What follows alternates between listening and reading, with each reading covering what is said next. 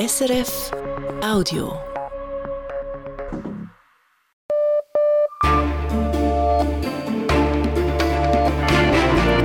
Radio SRF, Echo der Zeit mit Christina Scheidecker. Dienstag, der 13. Februar. Wir liefern Antworten auf diese Fragen. Wie geht es den Menschen in Rafah im Süden des Gazastreifens, jetzt wo die Grenzstadt in den Fokus des israelischen Militärs gerät? Braucht es bei einer Abstimmung über neue Verträge mit der EU nur das Volks- oder auch das Ständemeer? Fachleute und Politik sind sich uneins. Warum hat in Indonesien ein ehemaliger General aus der Zeit der Diktatur beste Chancen, bald schon die Präsidentschaft zu übernehmen? Uh, kalau menurut saya sih kalau untuk masa man solle die Vergangenheit ruhen lassen, meint dieser Unterstützer von Prabowo Subianto.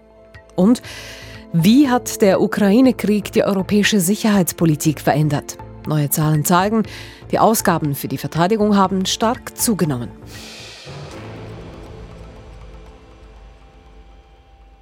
Und Antworten gibt es auch auf diese Frage in den Nachrichten mit Manuela Bürgermeister, nämlich soll der Bundesrat wieder Verhandlungen mit der EU über die bilateralen Beziehungen aufnehmen.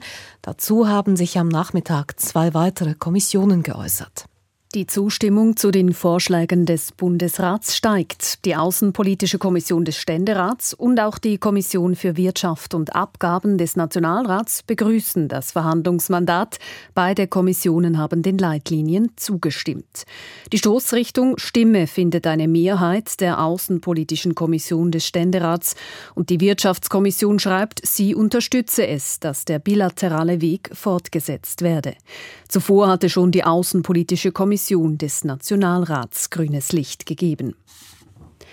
Der Europäische Gerichtshof für Menschenrechte hat die Schweiz verurteilt, denn einem Mann, der wegen Asbest an Krebs erkrankt war, sei kein faires Verfahren ermöglicht worden. Seine Krankheit brach erst aus, als die früher gültige Verjährungsfrist von zehn Jahren schon abgelaufen war. Das Bundesgericht hatte deswegen eine Klage auf Entschädigung zurückgewiesen. Schon früher hatte der Gerichtshof für Menschenrechte die Schweiz für ihren Umgang mit Verjährung kritisiert. Inzwischen hat das Parlament die Frist bei Körperverletzung auf 20 Jahre erhöht. Beim Autofahren, insbesondere beim Bremsen und Beschleunigen, lösen sich vom Pneu kleine Partikel. Dieser Abrieb der Autoreifen, dieser Mikroplastik, macht etwa 90 Prozent des gesamten Mikroplastiks aus, der in die Umwelt gelangt. Das zeigt eine Studie der Eidgenössischen Materialprüfungs- und Forschungsanstalt EMPA. Gegen Reifenabrieb empfiehlt die EMPA vor allem gleichmäßiges Fahren, ein leichteres Fahrzeug und einen optimalen Reifendruck ins Ausland und den Gazastreifen. Der Chef des UNO-Hilfswerks für palästinensische Flüchtlinge, UNRWA, fordert eine Untersuchungskommission im Zusammenhang mit den Tunneln der Hamas. Eine Kommission müsse nach dem Krieg im Gazastreifen alle Zweckentfremdungen von UNO-Gebäuden unter die Lupe nehmen, fordert UNRWA-Chef Philipp Lazzarini. Auch Hamas-Tunnel, die sich unter dem Hauptsitz des Hilfswerks in Gaza-Stadt befinden. Israel gab am Wochenende bekannt, dass es einen Tunnel unter dem Hauptsitz der UNRWA entdeckt habe, der vermutlich mit Strom aus dem UNRWA-Gebäude versorgt worden sei. Das Hilfswerk bestreitet, Kenntnis davon gehabt zu haben. Die deutsche Regierung will gegen den Rechtsextremismus im Land vorgehen. Im Nachgang zu den Massendemonstrationen der vergangenen Wochen hat sie ein Maßnahmenpaket vorgestellt. Der Rechtsextremismus bleibe die größte Bedrohung für die freiheitliche Grundordnung in Deutschland, so Innenministerin Nancy Faeser von der SPD. Konkret sollen nun die Finanzströme von rechtsextremistischen Kreisen stärker kontrolliert werden. Die deutsche Innenministerin will dazu dem Bundesverfassungsschutz mehr Befugnisse geben. In den USA hat der Senat einem milliardenschweren Hilfspaket zugestimmt zugunsten der Ukraine, aber auch für Israel und Taiwan. 95 Milliarden US-Dollar sind vorgesehen. Nach monatelangen Verhandlungen verabschiedete die kleine US-Parlamentskammer einen entsprechenden Gesetzesentwurf, der nun ans Repräsentantenhaus geht. Ob das Paket dort durchkommt, ist offen. Im Repräsentantenhaus haben die Republikaner die Mehrheit. Russland hat die Ministerpräsidentin von Estland, Kaja Kallas, auf die Verhandlungsliste gesetzt. Gleich ergeht es ihrem Staatssekretär sowie dem litauischen Kulturminister. Der Sprecher des russischen Präsidialamtes sagte, ihnen würden feindselige Handlungen gegen Russland und die, Zitat, Schändung des historischen Gedächtnisses vorgeworfen. Konkret geht es um Denkmäler aus der Sowjetzeit. Die baltischen Staaten wollen zahlreiche Denkmäler abbauen. 2022 verkündete Kallas, dies betreffe allein in Estland etwa 200 bis 400 Denkmäler. Die Börsendaten von 18.05 Uhr geliefert von SIX. Der Swiss Market Index schließt bei 11.143 Punkten, minus 0,3 Prozent. Der Dow Jones Index in New York fällt um 1,1 Prozent. Der Euro wird zu 95 Rappen 04 gehandelt, der Dollar zu 88 Rappen 68. Und wie wird das Wetter? Morgen scheint im Norden zeitweise die Sonne, zwischendurch hat es dichtere Wolkenfelder. In der Nacht und am Morgen ist da und dort Regen möglich, im Süden ist es sonnig. Es ist mild mit Temperaturen um 13 Grad. Im Gazastreifen rückte in den letzten Tagen die Grenzstadt Rafah in den Mittelpunkt des Geschehens im Süden an der Grenze zu Ägypten. Nach massiven Angriffen gelang es der israelischen Armee gestern, dort zwei Geiseln zu befreien. Palästinensische Quellen sprechen im Zuge dessen von über 100 Toten. Die israelische Führung scheint außerdem eine große Bodenoffensive in Rafah anzustreben. Das jedenfalls ließ Premier Netanyahu in den letzten Tagen verlauten. Warum das so ist, hat mir heute Nachmittag Inga Rock erklärt. Sie berichtet als freie Journalistin aus Jerusalem.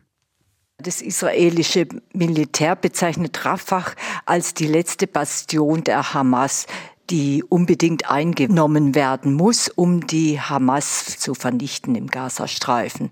Und jetzt heißt es tatsächlich, es soll einen Großeinsatz geben. Die israelische Führung kündigt das an. Steht so ein Großeinsatz, eine große Bodenoffensive tatsächlich unmittelbar bevor?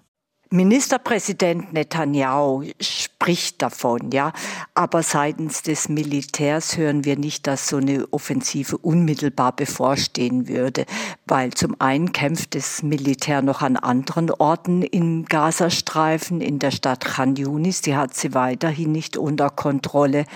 Und das Militär muss selber sich auch auf so eine Offensive vorbereiten. Das geht nicht einfach von einem Tag auf den anderen.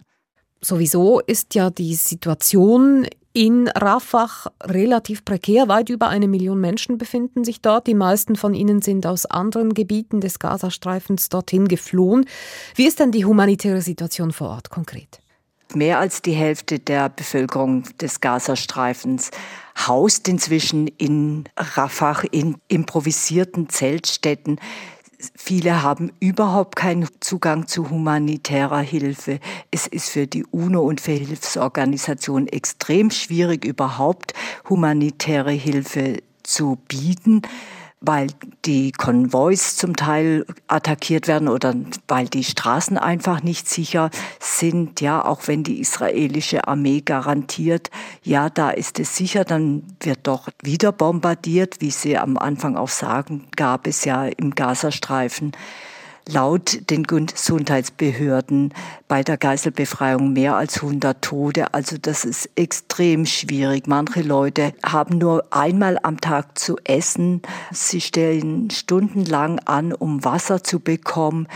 Der Luftangriff, der hat Panik ausgelöst. Also die humanitäre Situation ist katastrophal in der Gegend. Es gibt Berichte darüber, dass die israelische Führung über mögliche Evakuierungspläne für Rafah verhandeln soll. Da geht es unter anderem um den Aufbau von großen Zeltstädten im Südwesten des Gazastreifens. Wäre das ein gangbarer Weg?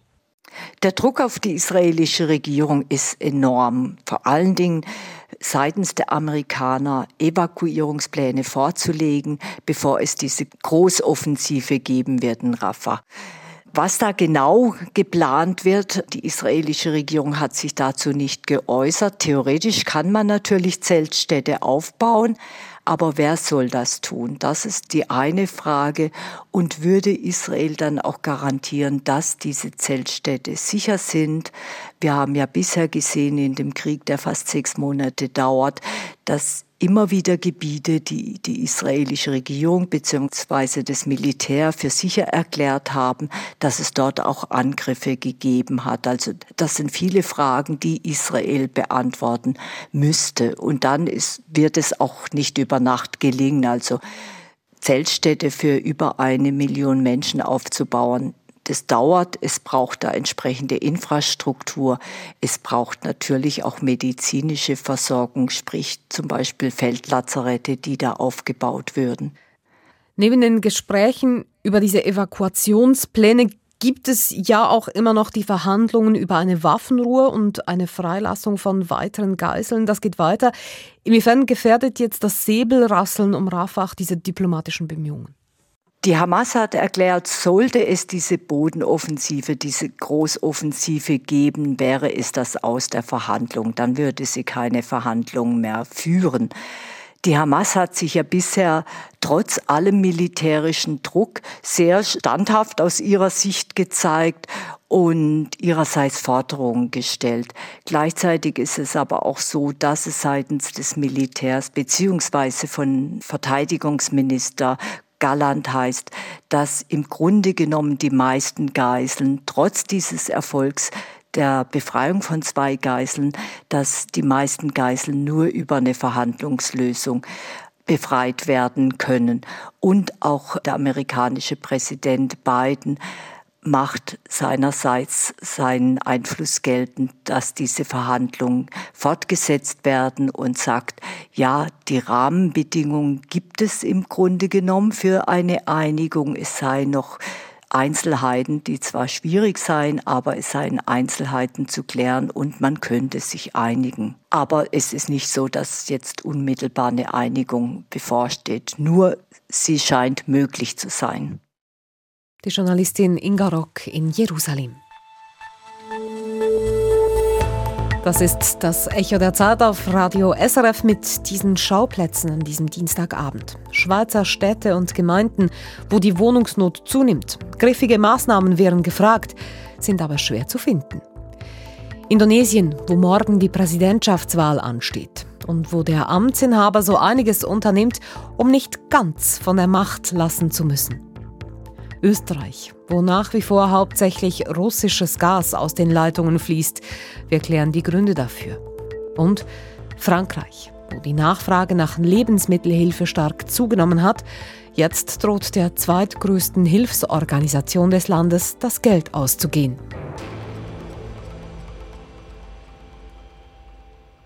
Zwar steht noch kein definitives Mandat für die Verhandlungen mit der EU, doch bereits sorgt ein anderes Thema für Diskussionen, nämlich die Modalitäten einer späteren Volksabstimmung. Europarechtlerinnen und Europarechtler, parlamentarische Kommissionen und die SVP streiten darüber, ob eine entsprechende Vorlage die Mehrheit von Volk und Kantonen benötigt oder ob das Volksmehr genügt. Bundeshausredaktorin Ruth Witwer. Die neuen EU-Verträge müssten nicht von Volk und Kantonen angenommen werden, sagt Astrid Epinet, Professorin für Europarecht an der Universität Freiburg. Für das Vertragspaket mit der EU brauche es nur die Zustimmung des Volkes. Die Europarechtlerin argumentiert mit der Verfassung. Diese sehe für Staatsverträge nur in bestimmten Fällen ein obligatorisches Referendum vor. Die doppelte Zustimmung brauche es zum Beispiel für einen Beitritt in internationale Gemeinschaften wie die EU. Weil die Verfassung ausschließlich vorsieht, ein obligatorisches Referendum für unter anderem Beitritt zu supranationalen Organisationen und das Verhandlungsergebnis, so wie wir es heute kennen, hier gibt es keine eigentlichen supranationalen Elemente. Astrid Epine ist eher proeuropäisch eingestellt. Sie war Mitglied des EU-freundlichen Netzwerks Progrès Suisse. Im Entwurf des Verhandlungsmandats mit der EU sieht sie keine Inhalte, die zwingend auch das Ständemeer rechtfertigen würden. Anderer Meinung ist Karl Baudenbacher, lange Präsident des EFTA-Gerichtshofs und ein Kritiker des aktuellen Mandatsentwurfs. Die Schweiz müsse weiterhin EU-Recht übernehmen und in Streitfällen werde der Gerichtshof der EU das letzte Wort haben dass man das Gericht der Gegenseite anerkennt. Das hat überhaupt noch nie jemand gemacht in Europa, mit Ausnahme von vier Sowjetrepubliken. Georgien, Armenien, Moldau und die Ukraine, diese vier ehemaligen Sowjetrepubliken, habe die EU damit an die Hand nehmen wollen, weil sie wirtschaftliche Schwierigkeiten und Korruptionsprobleme gehabt hätten. Und ausgerechnet die Schweiz, die immer so ein Riesentheater aufgeführt hat wegen der Fremdenrichter, ist jetzt das erste westliche Land, was zu sowas anbietet. Auch vom Schiedsgericht hält der Europa-Experte nicht viel. Es käme bei Streitereien zur Auslegung der Abkommen zum Zug. Obwohl es mit Richtern beider Seiten besetzt werden soll, ist das Schiedsgericht für Karl Baudenbacher nur ein Durchlauferhitzer. Es könne höchstens die Urteile des EuGH abstempeln. Dass die Schweiz in Brüssel noch Ausnahmen bei der Rechtsübernahme verhandeln kann, hält Karl Baudenbacher für unrealistisch. Dafür sei es zu spät. Den Entwurf des Verhandlungsmandats beurteilt er als ersten Schritt zum EU-Beitritt. Deshalb seien Volk und Stände mehr zwingend. Auch die SVP finde eine doppelte Mehrheit bei einer Abstimmung notwendig, sagt der künftige SVP-Präsident Nationalrat Marcel Dettling. Wenn wir diesen Rahmenvertrag unterzeichnen, dann ist die Schweizer Souveränität in ganz vielen Bereichen dahin. Und deshalb muss in dieser Frage zwingend auch die Mehrheit der Kantone zustimmen oder eben ablehnen. Das wäre meine große Hoffnung, dass man hier überhaupt nicht diesem Rahmenvertrag zustimmt. Nationalrätin Magdalena Matolo-Blocher ist Mitglied der Wirtschaftskommission. Für sie ist es auch eine Frage des Anstands, den Kantonen gegenüber, vor allem den kleineren. Wir haben dieses äh, ausgewogene Balance-System in der Schweiz, das hat sich bewährt und wir kippen das doch nicht einfach nur zugunsten der EU über, über Bord. Bis zur Abstimmung dauert es noch etwas. Im Frühling will der Bundesrat das definitive Mandat verabschieden und dann die Verhandlungen mit der EU beginnen. Anstehen, nur um eine Wohnung besichtigen zu können, das gibt es mittlerweile auch in kleineren Städten als Zürich oder Genf. Gute Mietwohnungen sind knapp, das zeigen neue Zahlen. Was tun? Vertreterinnen und Vertreter von Kantonen, Städten und Gemeinden haben zusammen mit der Bau- und Immobilienbranche diskutiert und einen Aktionsplan ausgearbeitet. Doch von links kommt nun der Vorwurf, das sei nicht mehr als eine Alibi-Übung. Aus der Inlandredaktion berichtet Matthias Baumer. Er habe an diesem runden Tisch gesessen, sagt Carlos Somaruga, Präsident des Mieterinnen- und Mieterverbands, aber nur aus Höflichkeit. Es ist nur Höflichkeit und unser Anliegen zu äh, wiederholen. Das Anliegen, dass es dringend mehr günstigen Wohnraum geben muss.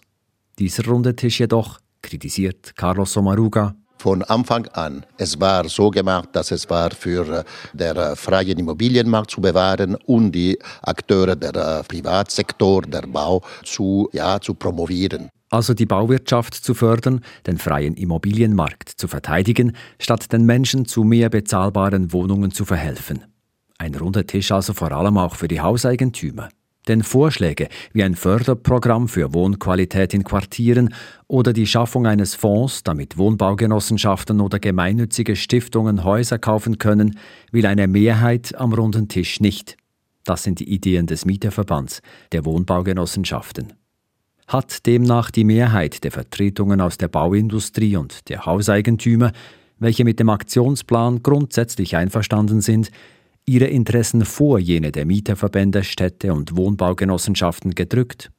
Olivier Feller vom Hauseigentümerverband sagt, Wohnungen werden nicht durch die Politik oder durch neue Reglemente hergestellt. Wohnungen werden auch nicht vom Mieterverband hergestellt. Wohnungen werden hergestellt von den Baumeistern, von den Investoren, von den Hauseigentümern. Und es ist auch richtig, dass man eigentlich diesen Kreisen die Freiheit lässt zu bauen und nicht immer neuen Zwänge, Hindernisse schafft. Zwänge sind im Aktionsplan gegen Wohnungsknappheit keine drin. Es sind 35 Maßnahmen, also unverbindliche Empfehlungen wie Steigerung des Angebots, mehr bauen, wie Verdichtung, höher bauen, wie Umnutzungen, also aus einem Büro ein Wohnhaus machen und dort einen Anteil günstige Wohnungen anbieten. Freiwillig. Wie mehr Bauland gewinnen, wie missbräuchliche Einsprachen eindämmen. Im Aktionsplan steht, es sei dies zu prüfen, jenes zu erarbeiten, hierfür sei eine Studie zu machen, eine Strategie zu entwickeln. Das Ziel ist ja, mehr Wohnungen bauen, aber wird dank diesem Papier mehr gebaut? Olivier Feller. Vielleicht mittelfristig innerhalb von einigen Jahren werden gewisse Maßnahmen umgesetzt und dann kann man auch die Herstellung von Wohnungen beschleunigen. Nach rascher Entlastung, gerade für Mieterinnen und Mieter, nach mehr günstigem Wohnraum, nach Platz in vollen Städten und Agglomerationen tönt das nicht. Und die Städte, die Mieterverbände, die Wohnbaugenossenschaften sind mit dem Ergebnis des runden Tischs auch nicht zufrieden. Das sei nur neues Papier, sagt Kritiker und Mieterinnenverbandspräsident Carlos Somaruga. Wirkungslos. Nein, ohne Wirkung sei der Plan nicht, sagt Bundesrat Guy Parmelin.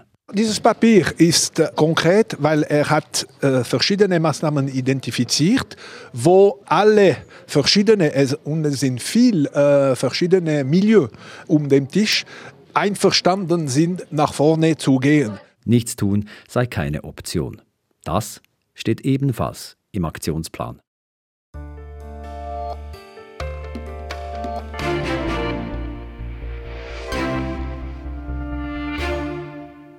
Morgen wählt Indonesien, die drittgrößte Demokratie und das bevölkerungsreichste muslimische Land der Welt, einen neuen Präsidenten.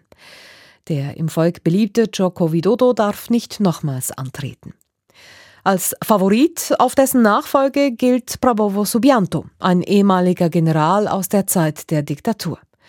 Er kandidiert zusammen mit dem Sohn des aktuellen Präsidenten und das sorgt für einige Nebengeräusche. Aus Jakarta der Beitrag von Martin Aldrovandi. Vor dem großen Stadion drängen sich Menschenmassen. Riesige Bildschirme zeigen einen tanzenden Prabowo Subianto. Die Menge jubelt dem Ex-General zu.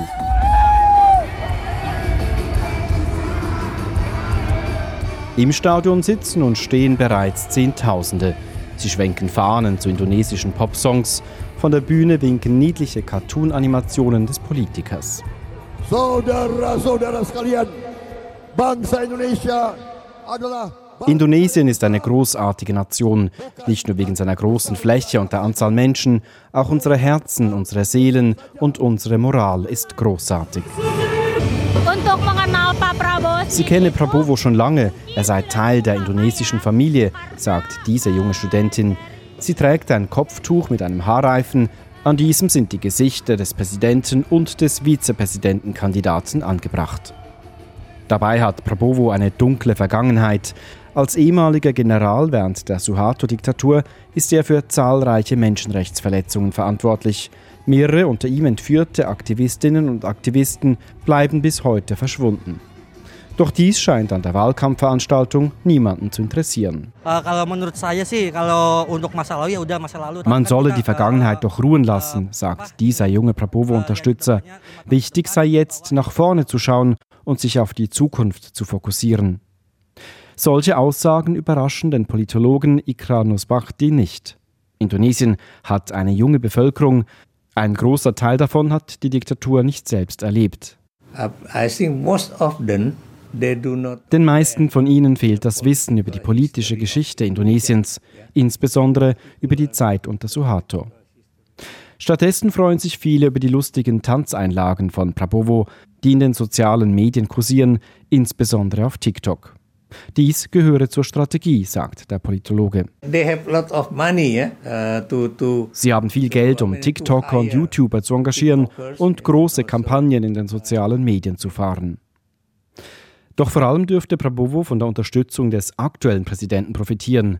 Joko Widodo, kurz Jokowi, darf nach zwei Amtszeiten nicht noch einmal antreten. Deshalb kandidiert sein Sohn für das Amt des Vizepräsidenten an der Seite von Prabowo. Dafür wurde sogar extra das Mindestalter für die Kandidaten herabgesetzt. Präsident Jokowi untergrabe damit die Demokratie, sagt der Politologe Ikra Nusa Bhakti. Uh, das ist eine asymmetrische Ausgangslage für die Wahl. Ein Kandidat profitiert von der Unterstützung des amtierenden Präsidenten. Präsident Djokovic setze alles daran, weiter an der Macht beteiligt zu sein. Der Präsident arbeite an einer politischen Dynastie. Ein wichtiger Grund dafür dürfte die Planstadt Nusantara sein, Indonesiens neue Hauptstadt, die derzeit gebaut wird. Jokowi wolle sicherstellen, dass die Stadt nach seiner Amtszeit weitergebaut werde, sagt der indonesische Politikexperte Philips Vermonte. Rund 35 Milliarden Franken soll die Planstadt umgerechnet kosten. Fertig sein soll sie erst in gut 20 Jahren. It's a, such a huge project. Es ist ein so großes Projekt. Jokowi hat so viel Energie und politisches Kapital investiert. Für ihn ist der Point of No Return bereits überschritten. Der Bau muss weitergehen. In Umfragen führt Prabowo deutlich vor den anderen Kandidaten. Er muss jedoch mehr als 50 Prozent der Stimmen erhalten, um im ersten Wahlgang zu gewinnen. Falls er dies nicht schafft, kommt es im Juni zu einer Stichwahl. Spätestens dann wird klar sein, wer Indonesien in den kommenden fünf Jahren regieren wird. Die globalen Verteidigungsausgaben haben im letzten Jahr den Rekordwert von 2,2 Billionen Dollar erreicht. Oder anders gesagt, 2200 Milliarden. Das zeigt die jährliche Zusammenstellung der Military Balance des Londoner Strategieinstituts IISS. Zwar steigen die Ausgaben für militärische Sicherheit schon seit Jahren, doch 2023 machten sie einen Sprung um 9 Prozent. Besonders stark ist die Zunahme in Europa. Und 2024 dürfte es so weitergehen. Die Welt bewege sich, so schreibt IISS, auf ein gefährliches Jahrzehnt zu. Friedrich Steiger berichtet. Während Jahrzehnten galt in Europa die Kriegsgefahr als vernachlässigbar. Heute wird sie wieder deutlich höher eingeschätzt. Entsprechend werde wieder allenthalben kräftig in die Verteidigung investiert, sagt Bastian Giegerich, der Chef des Londoner Strategieinstituts IISS. Many governments are responding by focusing more on their defense needs. Um satte 32 Prozent stiegen die Militärausgaben in den europäischen NATO-Staaten seit 2014. Dennoch könne man nicht von einer Hochrüstung sprechen. Zunächst gehe es nämlich darum, die Investitionslücken vergangener Jahre zu schließen. A lot of money is addressing past underinvestment. Die Schwierigkeiten des Westens, die Rüstungsproduktion hochzufahren, seien offenkundig. Das spüre die Ukraine gerade ganz akut. Die NATO sei in vielen Bereichen, vor allem bei der Munition, schlicht außerstande, ihr genügend zu helfen. On the western side, 2023 laid bare the challenges of scaling up production to keep pace Russland ist da erfolgreicher. Es stellte rasch um auf Kriegswirtschaft und zwar trotz der zumindest bisher offenbar wenig griffigen westlichen Sanktionen. Was natürlich auch damit zu tun hat, dass für Moskau der Krieg gegen die Ukraine oberste Priorität genießt.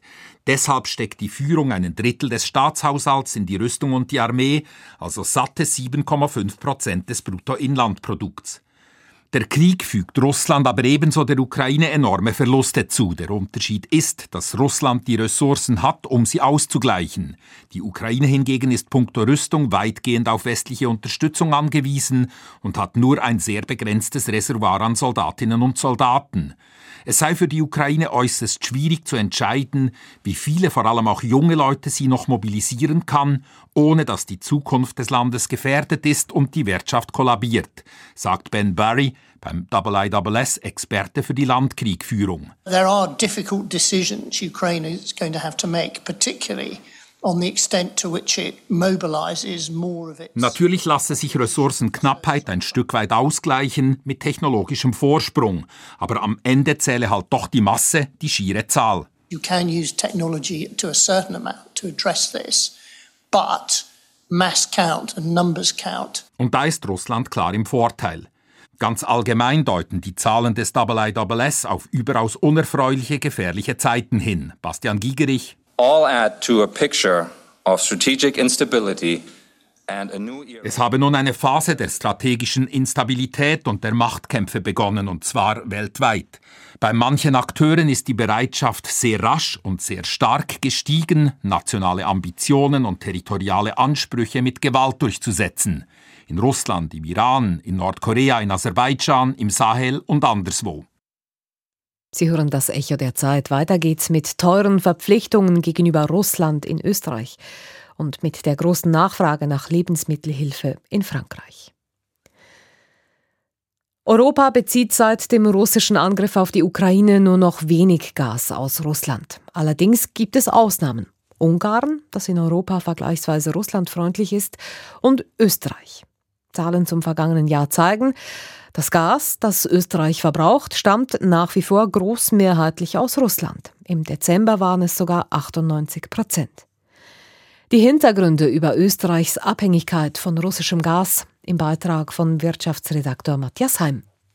Es war ein feierlicher Moment, damals im Oktober 2018. Der österreichische Konzern OMV unterzeichnet mit dem russischen Energieriesen Gazprom einen langfristigen Gasvertrag. Bei der Vertragsunterzeichnung sind auch Wladimir Putin und der damalige österreichische Kanzler Sebastian Kurz dabei. OMV ist ein großer Energie- und Chemiekonzern in Europa und der wichtigste Versorger in Österreich für Öl und Gas. Und OMV gehört zu einem Drittel dem österreichischen Staat. Vereinfacht gesagt ist OMV seit 2018 mit einer Art Knebelvertrag an Russland gebunden. Alfred Stehn, der Chef von OMV, sagt dazu, der Vertrag dort äh, hat eine Laufdauer bis 2040 und ist ein sogenannter Take-or-Pay-Vertrag. Das bedeutet also, solange der Lieferant die Gasmengen liefert, müssen wir diese auch abnehmen oder zumindest dafür bezahlen. Seit dem Kriegsausbruch wird OMV allerdings von der Öffentlichkeit und Teilen der Politik für diesen Vertrag kritisiert, vor allem wegen moralischer Bedenken. Aber OMV werde am Vertrag festhalten, hat Alfred Stehn am Rande des WEFs bekräftigt. Ich bin der Meinung, dass es aus wirtschaftlichen Gesichtspunkten vernünftig ist, in so einem Fall das weiterhin abzunehmen, solange keine Sanktionen oder rechtlichen Einschränkungen bestehen. Und diese bestehen nicht. Die EU hat russisches Gas bislang nicht sanktioniert. Das heißt, das Gas darf nach wie vor nach Europa importiert werden, ganz legal.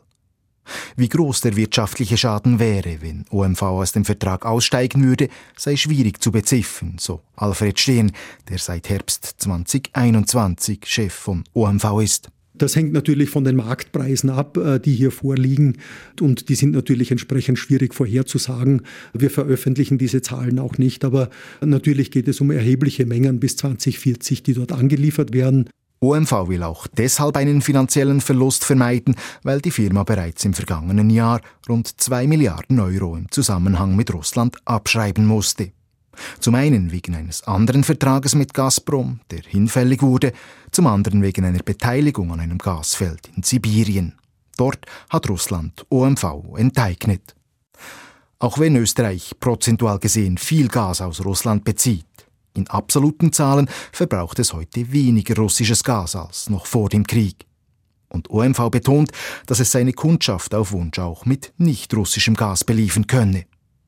So hat das Unternehmen in den vergangenen zwei Jahren Lieferverträge mit Gaslieferanten in den USA und Großbritannien abgeschlossen und seine eigene Produktion in Norwegen ausgebaut. Gleichzeitig hat OMV entschieden, ein neues Gasfeld vor der Küste vor Rumänien zu erschließen, so Alfred Stern. Wenn das 2027 in die Produktion übergeht, wird Rumänien der größte EU-Produzent für Gas. Und das äh, sorgt natürlich für mehr Unabhängigkeit in der EU. Und selbst in Österreich ist OMV auf erhebliche Gasvorkommen gestoßen, die es nun kommerziell nutzen will. Momentan ist aber fraglich, ob diese neuen Projekte tatsächlich auch rentieren. Denn nach den rekordhohen Gaspreisen 2022 sind die Preise inzwischen wieder deutlich gesunken, und zwar auf das Niveau von vor dem Krieg. Das zeigt auch, dass Europa als Ganzes aktuell nicht mit einer Gasknappheit rechnet und dass der vor kurzem so wichtige Lieferant Russland heute nur noch eine untergeordnete Rolle spielt.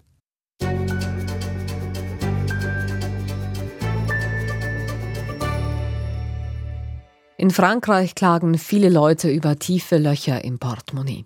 Ihnen fehlt das Geld, um ihren Alltag zu finanzieren.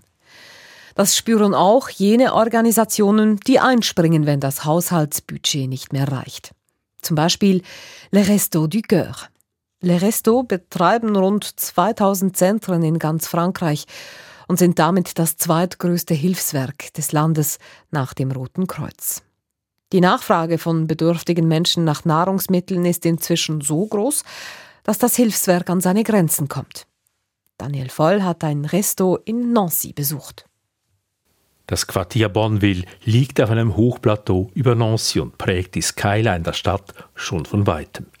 Zwei gigantische Sozialbauten von 300 und 400 Metern Länge bis zu 17 Stockwerke hoch – Sie gelten als die größten Häuserblocks Europas mit zusammen über anderthalbtausend Wohnungen.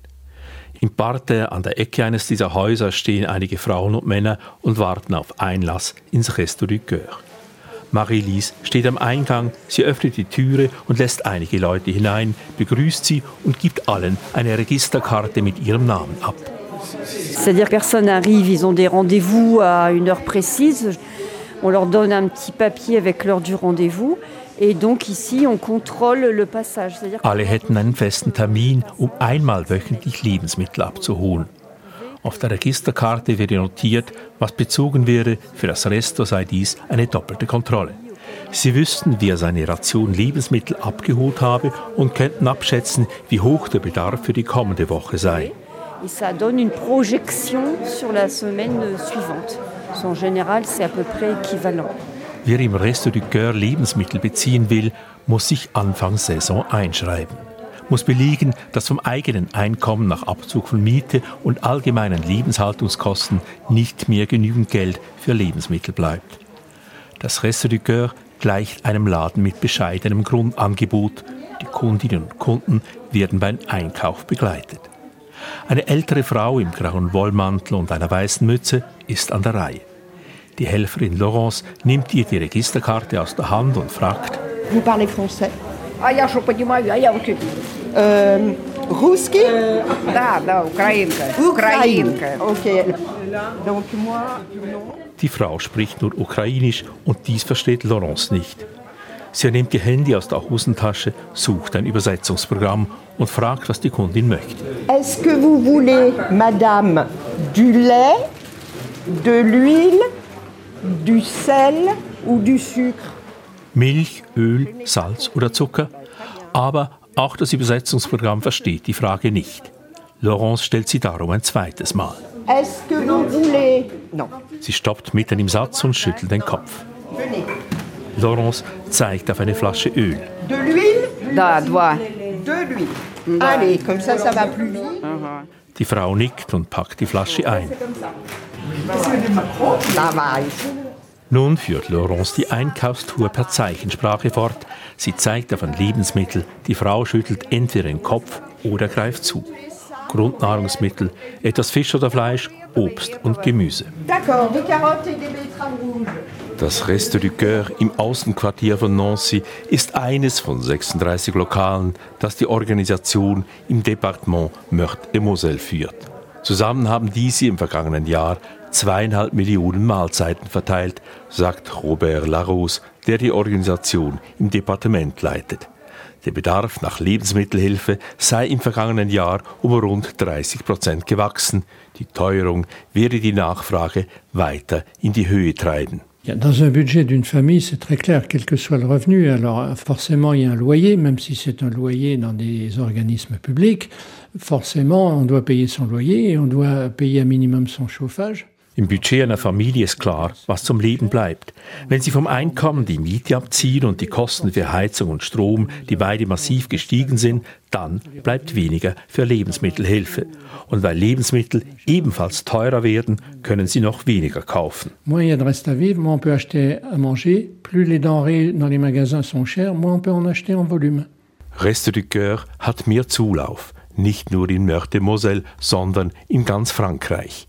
Bereits im vergangenen Jahr hat die Organisation 20 Prozent mehr Leute angenommen.